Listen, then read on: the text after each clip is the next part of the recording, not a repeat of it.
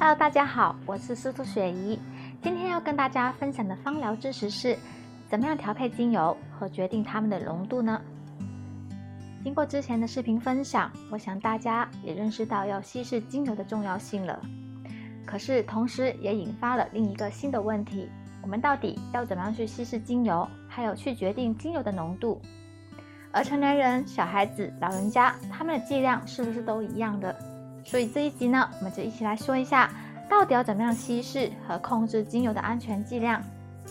我们经常说，精油就是植物的高浓缩精华。其实有多浓缩呢？我先给大家一个简单的概念，在市面上我们一般可以买到十五毫升的纯柠檬精油，原来就需要用到七十到八十个有机柠檬皮的量才能压榨出来的。每十五毫升的纯薄荷精油，就需要用到大约一磅重量的薄荷叶才能蒸馏出来。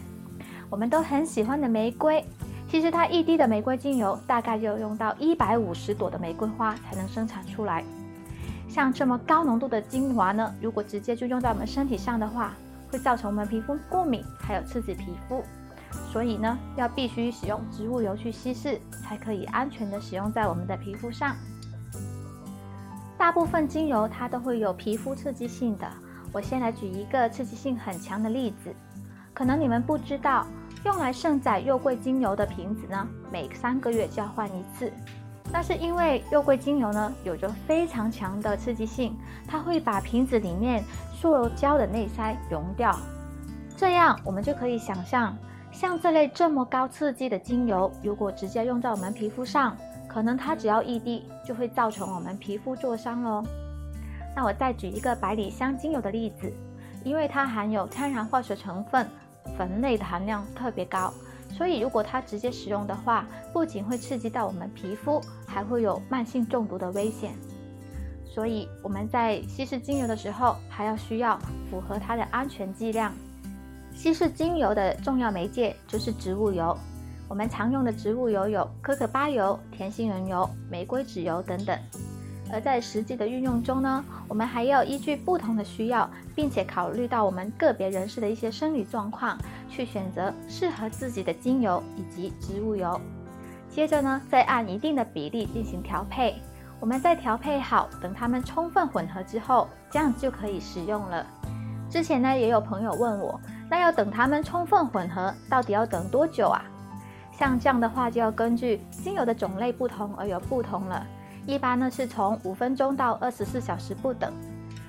如果要达到最好的保养效果，我会建议调配完成之后呢，放一个晚上，或者等二十四小时之后才开始使用。这样子就可以把这些调配好的精油呢，可以发挥到最好的状态。再来，很多人都关心的问题是，到底多少剂量才是安全？那首先我们就来谈谈什么是安全剂量。像一般正常的成年人，在身体使用精油的浓度可以去到两点五趴到三趴，也就是三十毫升的植物油加入十五到十八滴的精油。如果是局部使用精油的浓度可以去到五趴，也就是三十毫升的植物油加入三十滴的精油。在我们脸部使用精油的浓度是零点五趴到一趴，也就是三十毫升的植物油只要加入三到六滴的精油就足够了。小孩子的部分，如果是婴儿的话，我们优先会使用纯露来处理。如果急救的时候，也可以用到一趴。如果是儿童的话，我们可以用到两趴。老人家因为他的身体比较瘦弱，所以我们用的量是两趴到两点五趴。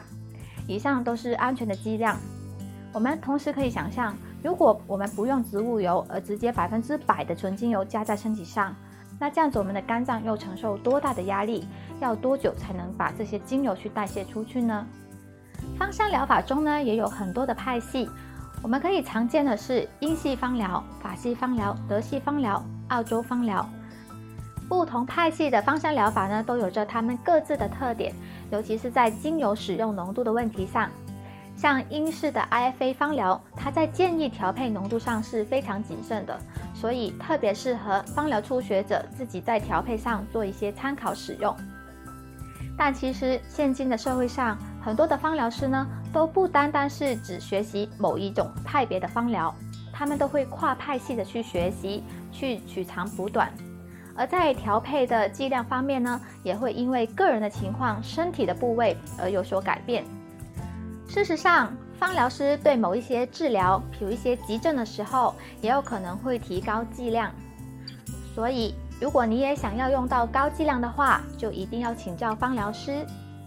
今天的分享就到这里，喜欢的朋友记得帮我订阅、点赞和分享。我会继续为大家带来更多关于芳疗上的小知识。谢谢观看，我们下次再见，拜拜。